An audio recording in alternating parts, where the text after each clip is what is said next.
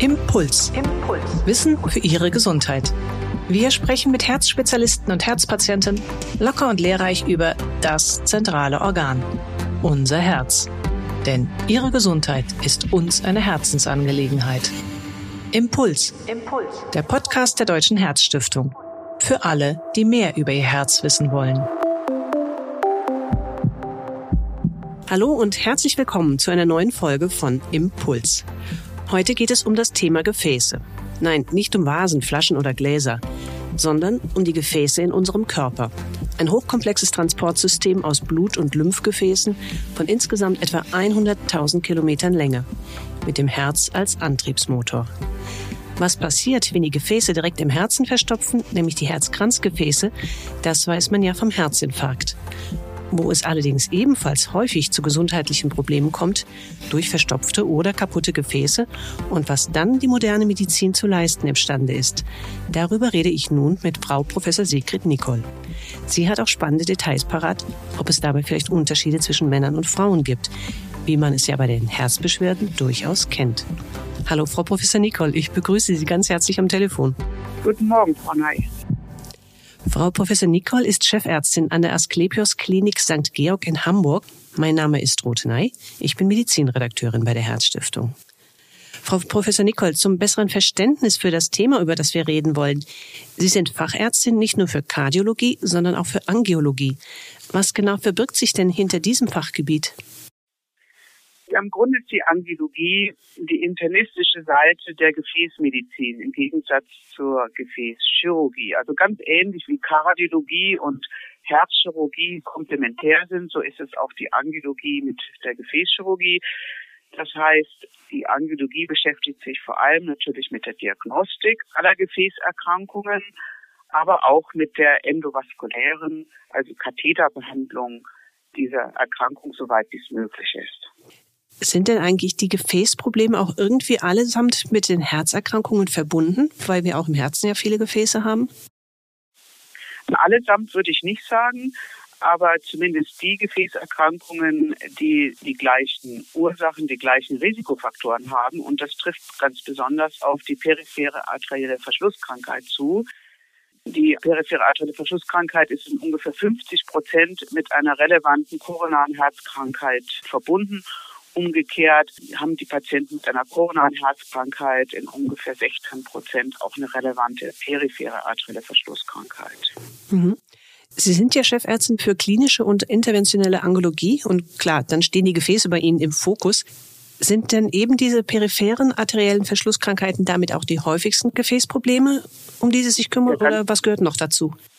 Auf jeden Fall machen periphere arterielle Verschlusskrankheit. Schätzungsweise 50 bis 90 Prozent der Erkrankungen aus, die wir behandeln. Dazu kommen noch angeborene Gefäßmissbildungen, also Malformationen. Dazu kommen aneurysmatische Erkrankungen, also Gefäßerweiterungen. Das gibt es ja auch, sowohl degenerativ wie auch äh, angeboren.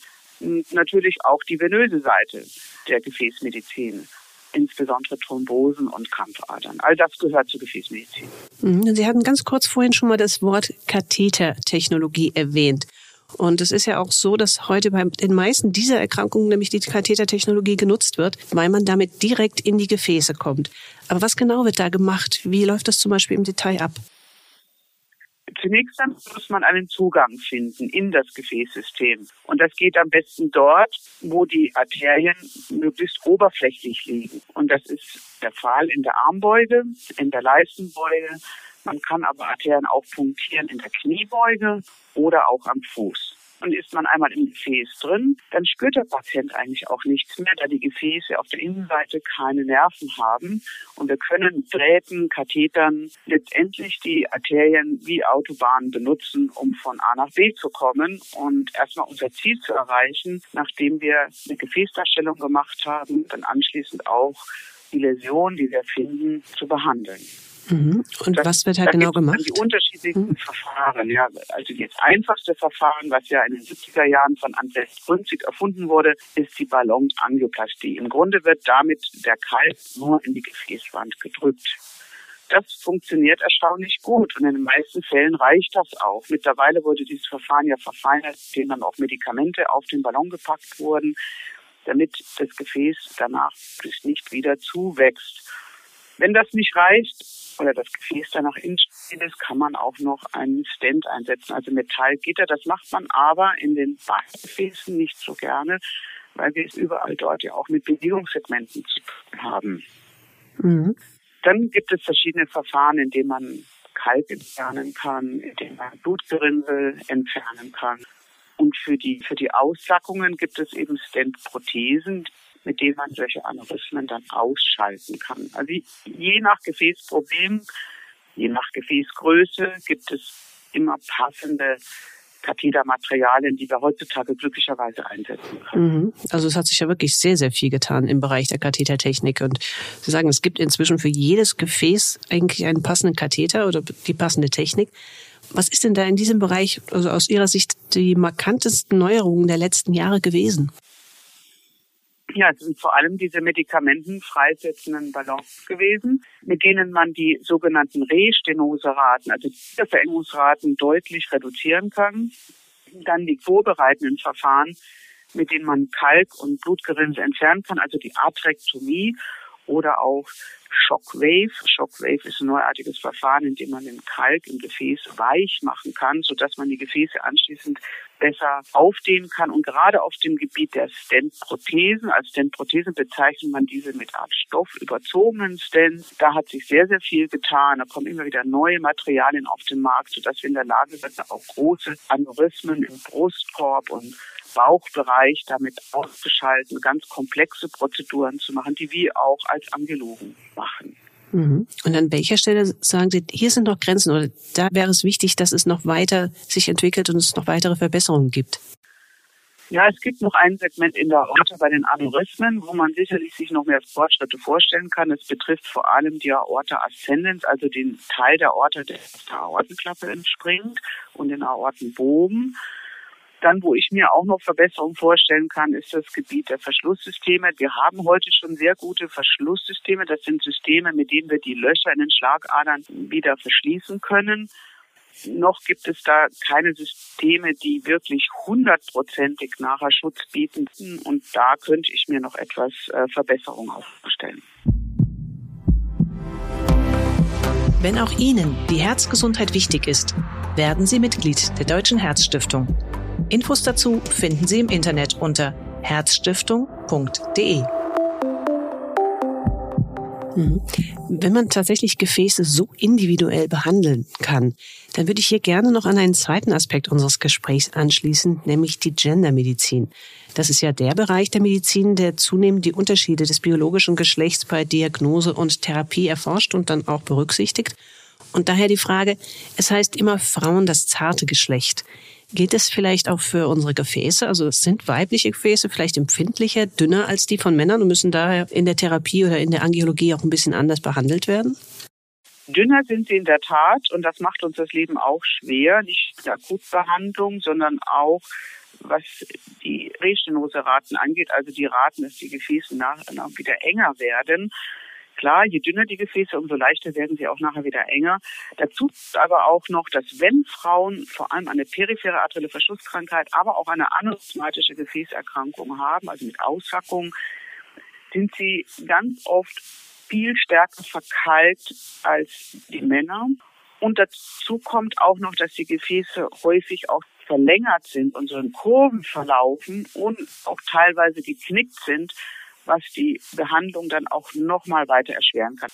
Dazu kommt natürlich, dass auch insgesamt, und das Gleiche gilt hier eben für die periphere Gefäßmedizin, auch für die Herzkranzgefäßmedizin, dass die Verläufe generell bei Frauen sowohl bei den Akutereignissen, also akuten Gefäßverschlüssen, als auch bei den Interventionen, die auch Langzeitverlaufen, grundsätzlich immer schlechter sind als bei Männern.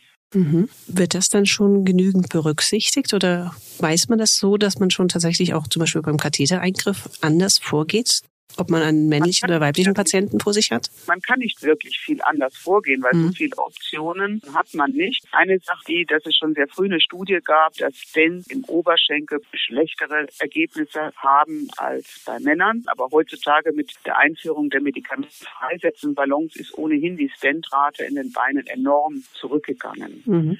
Was die Aortenendoprothesen angeht, da ist es tatsächlich so, dass zumindest eine Firma darauf reagiert hat und eine Prothese entwickelt hat, um diesem Frauenproblem mehr gerecht zu werden. Und das ist eine Prothese, die besser geeignet ist für diese stark verkalkten Beckenarterien, die vom Profil her auch sehr dünn ist, dass sie eben auch bei diesen dünnen, stark verkalkten Beckenarterien sich auch noch vorschieben lässt und auch in der Aorta selber besser mit eben diesen Unregelmäßigkeiten, gerade an der Landezone unterhalb der Nierenarterien, besser umgehen kann. Also da hat die Industrie tatsächlich auch einmal reagiert und das ist erfreulich, dass es da eben auch eine große klinische Studie dann gab, die besonders Frauen auch berücksichtigt hat. Das ist ja das Problem, dass eben lange Jahre Frauen in Studien gar nicht vorkamen oder unterrepräsentiert, sodass wir eben auch nicht einmal ausreichend Daten für Frauen hatten.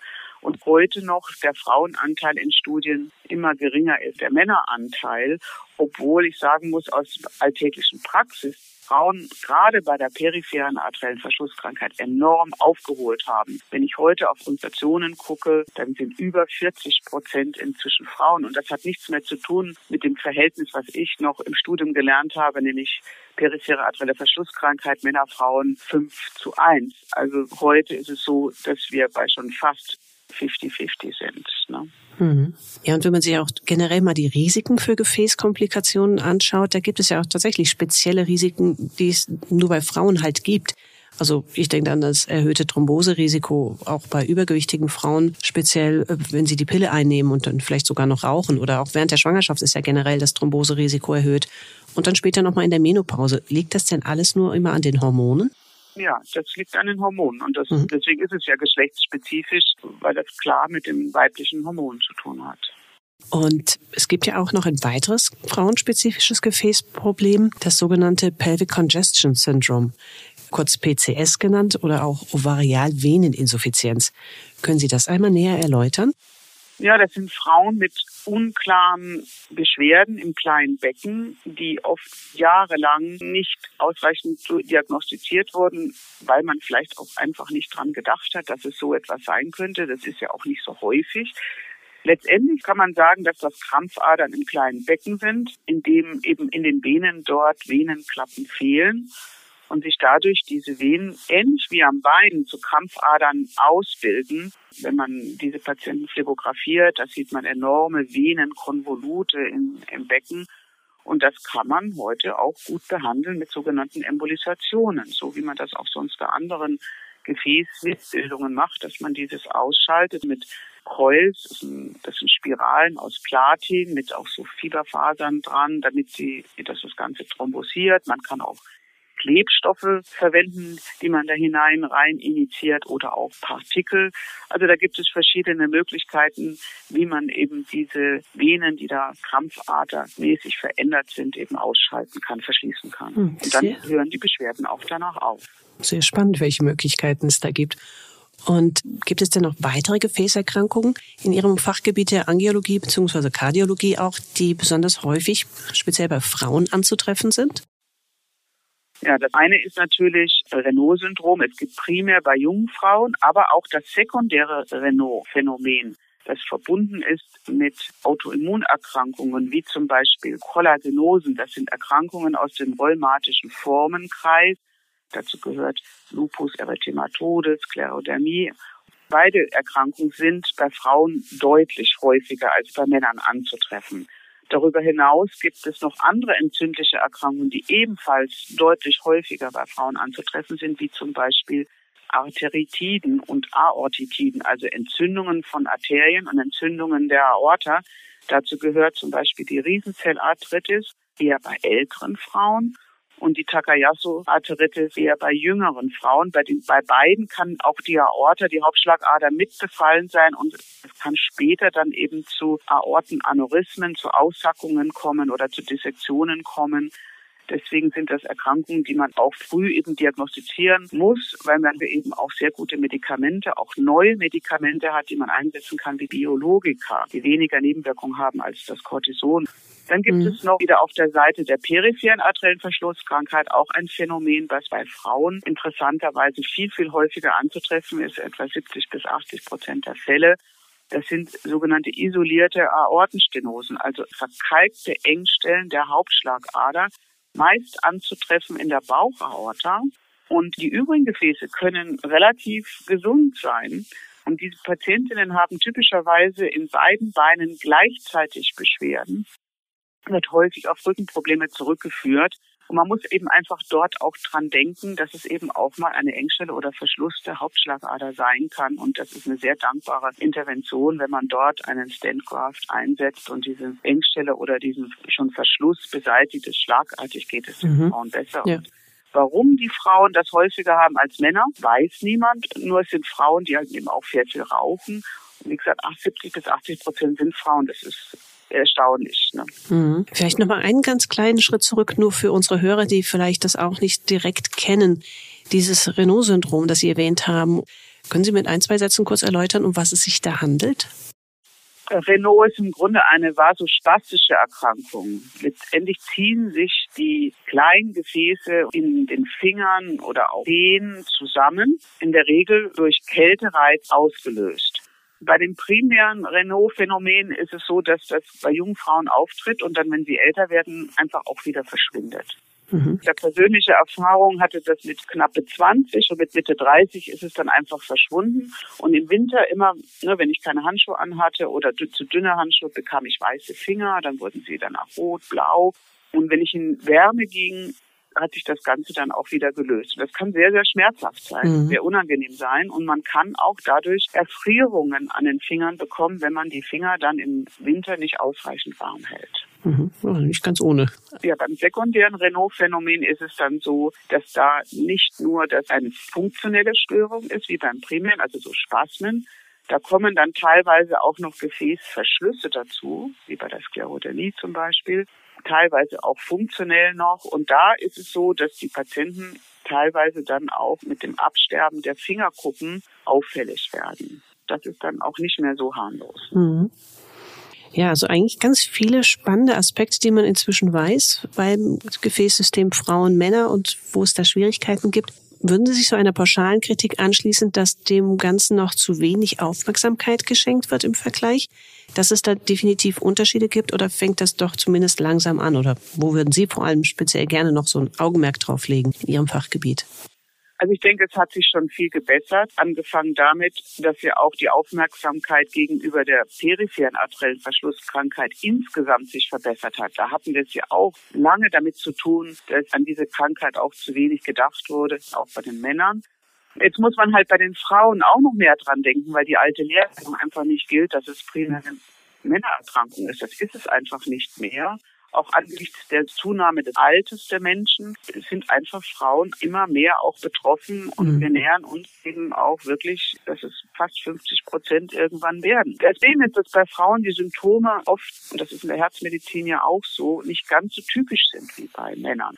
Äh, gerade wenn es auch Diabetes ist als Ursache, denn Diabetes macht gleichzeitig eine Neuropathie und dann sind die Beschwerden ja kaschiert oder anders. Mhm. Und man muss einfach dann aufmerksam sein und daran denken. Ich denke, das Wichtigste in der Medizin ist, an bestimmte Krankheitsbilder einfach zu denken und nicht Patienten erstmal schon gleich in eine Schublade zu tun, zum Beispiel orthopädische Schublade oder, oder andere Ursachen, sondern offen zu sein eben für ja eine Reihe von Diagnosen und danach zu suchen. Grundsätzlich ist die Diagnostik ja ganz einfach in der Gefäßmedizin. Wir beginnen mit einer Druckmessung und Ultraschall. Das tut beides nicht weh, geht beides recht schnell und ist beides relativ kostengünstig, mhm. sodass wir sehr schnell eine Gefäßerkrankung ja auch ausschließen können. Ja, spannender Einblick in Ihren Arbeitsbereich, in die Möglichkeiten, die es da gibt. Und ich bedanke mich ganz, ganz herzlich für dieses Gespräch, Frau Professor Nicole. Ja, Frau Ney. Tja, was können wir als Impuls mitnehmen? Über unser Gefäßsystem werden Herz und Hirn, aber auch die Zellen bis hin in Fingerspitzen und Zehen, unter anderem mit Sauerstoff und Nährstoffen versorgt. Und gleichzeitig werden über das Gefäßsystem Kohlendioxid und die Abfallprodukte quasi entsorgt. Eine ganze Reihe von Erkrankungen, die können jedoch unsere Gefäße gefährlich schädigen. Dank der Kathetertechnologie kann aber oft ein Gefäß wieder repariert werden, wie wir gerade gehört haben. Und damit sage ich Tschüss für heute. Kommen Sie gesund durch die nächsten Wochen und ich freue mich, wenn Sie auch weitere Folgen von Impuls Wissen für Ihre Gesundheit anhören.